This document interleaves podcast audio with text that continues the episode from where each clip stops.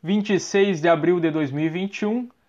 Vamos aos destaques no mundo esportivo nesta segunda-feira.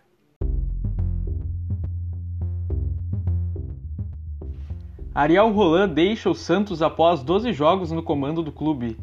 Bayer próximo de anunciar Julian Nagelsmann como novo técnico. E mudanças no qualifying da Fórmula 1.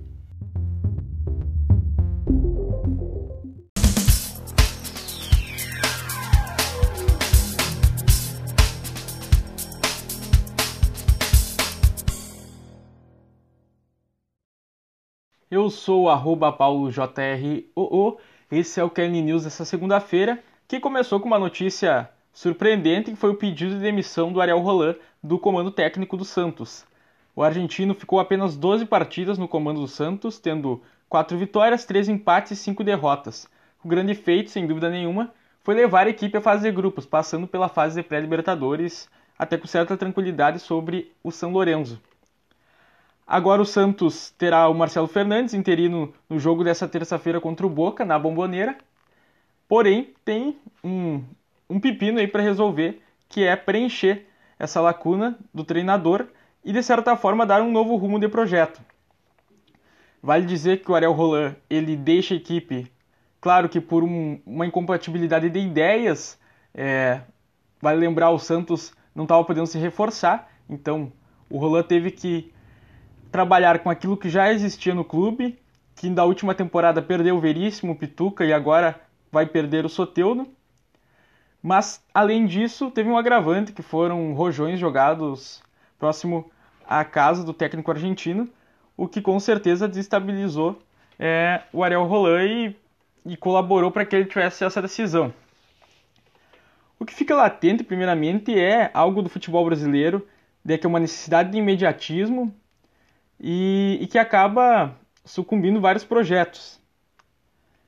Eu não considero o Ariel Roland um técnico top na América do Sul. Eu não acho que ele está ali num primeiro escalão, talvez num segundo escalão, e por ser experiente, né? Diferente também do perfil de outros técnicos que são considerados muito promissores, como temos hoje no Brasil Crespo e Miguel Angel Ramírez, que por já terem títulos na carreira, títulos internacionais, é, ficaram numa prateleira dos técnicos é, mais promissores da América do Sul nesse momento.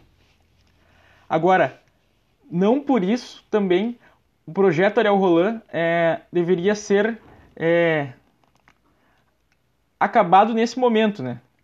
Mesmo que não tenha sido uma decisão do Santos, assistindo a partida ontem contra o Corinthians, me pareceu muito claro de que o Ariel Roland ele estava ali num projeto que não era o projeto que foi colocado para ele não era o que estava acontecendo. É, essa, essa impossibilidade de contratações com certeza atrapalhou isso.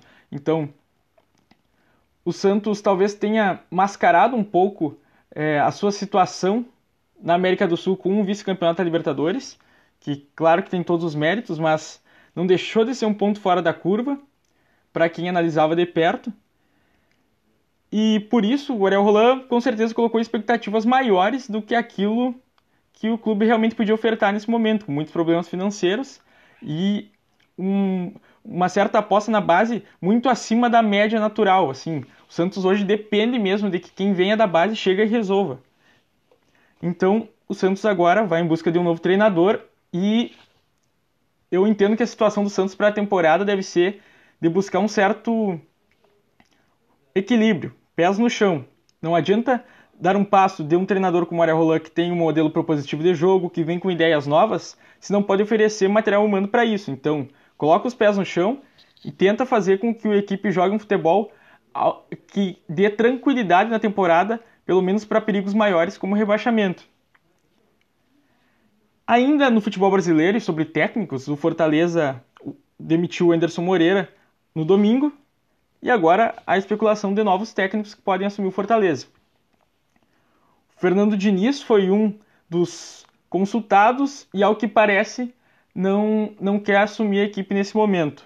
Mas ainda há outros nomes no radar, o Antônio Carlos Zago, que passou pelo Red Bull Bragantino na conquista da Série B em 2019 e deixou o Kashima Antlers do Japão há pouco tempo. O Jair Ventura também, que deixou o esporte há pouco tempo, são perfis que agradam o clube do Fortaleza.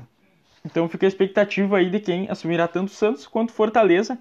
E para quem quiser entender um pouquinho mais sobre por que as equipes talvez estejam já tendo uma troca de técnicos maior nesse início de temporada, as equipes da Série A, antes mesmo do início do Campeonato Brasileiro, vale olhar o nosso episódio lá do Toque e Passa, nosso outro programa, que falou sobre isso na sua quarta edição, no seu quarto episódio, sobre a nova regra que limita a mudança de técnicos na Série A do Brasileirão, na Série A e na Série B. Troca de técnicos no Brasil, troca de técnicos também no futebol internacional, no Bayern de Munique, que já tem como certa a saída do Hans Flick. Agora, a busca é por Julian Nagelsmann, do Red Bull Leipzig. O que chama atenção é, nessa notícia não é nem a busca pelo Nagelsmann, que é um técnico muito promissor, levou o Leipzig já a uma semifinal de Champions na temporada passada, mas sim a multa que o técnico tem é, junto à equipe do grupo Red Bull. São 25 milhões de euros, estipulado de 165 milhões de reais que o Bayern precisa pagar para ter o técnico de 33 anos, que tem contrato até 2023 com Leipzig. E ao que parece, o Bayern não vê com maus olhos pagar essa multa. Será que estamos chegando a uma nova era também de multas estratosféricas no mundo dos treinadores? O que já há muito tempo acontece no mundo dos jogadores, agora começa a aparecer também no mundo dos nossos professores. Por falar em professores, nosso professor e também apresentador do Kelly News, Carlos Eduardo, vai trazer para nós um pouquinho mais sobre essa mudança no qualifying da Fórmula 1. Os treinos qualificatórios, aqueles prévios ao classificatório, vão ganhar mais peso dentro da disputa da Fórmula 1. Então, comenta aí, fala aí, Carlos. Fala pessoal, ligado aí no nosso QL News. Eu sou o Carlos, vou passar algumas informações aqui para vocês sobre essas mudanças aí na, na qualificação da Fórmula 1 para 2022, mas que já começará aí na temporada de 2021 com três etapas testes, né? As sprints qualifying, né, que vão ocorrer aí na provavelmente nas etapas de Silverstone, de Monza e do Grande Prêmio do Brasil em Interlagos, elas tendem a trazer um pouco mais de emoção, é, mais atrativo aí para os torcedores, para os fãs da velocidade, né, para os fãs da Fórmula 1 porque vai envolver os pilotos em disputas nos três dias. Né? O primeiro dia, normalmente, da Fórmula 1 é um dia mais morto, é um dia onde os pilotos fazem muitos acertos, e ele já vai valer bastante coisa, porque é, você tendo ali o qualificatório na segunda sessão da sexta-feira, é, para para o grid de largada da Sprint Race do sábado e tendo essa Sprint Race aí de 100 km no sábado é, para a qualificação no domingo, valendo pontuação, creio que vai ser um atrativo muito grande.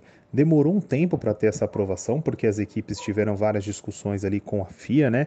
Na figura ali do Stefano Domenicali, quem é o CEO da, da Fórmula 1 a, desde o final do ano passado, com o Jean Todt também, e, e foi acordado, foi foram alguns acordos foram fechados, né? A, a liberação de um orçamento a mais aí para as equipes, em torno de 500 mil dólares, né?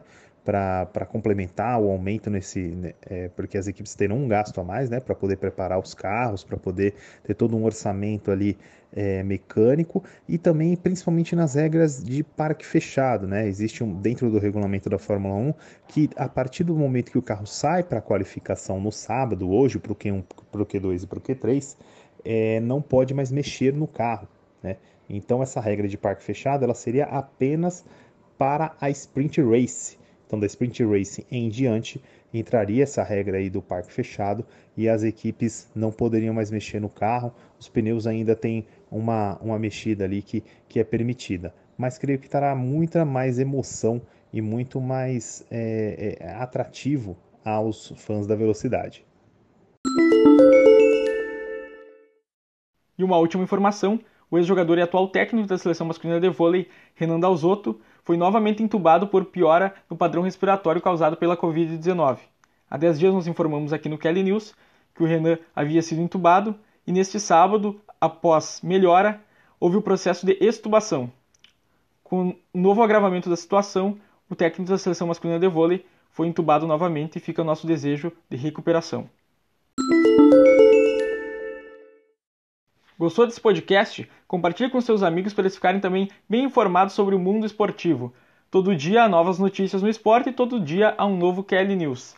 Então, te liga lá, arroba Kelly Esportes, no Instagram, no Twitter, no Facebook, mas principalmente no Instagram, porque nessa terça-feira, logo após o confronto Real Madrid Chelsea na Champions League, vai ter comentário em live sobre esse jogo. Chega lá, arroba Kelly Esportes no Instagram, e esse foi o Kelly News desta segunda-feira.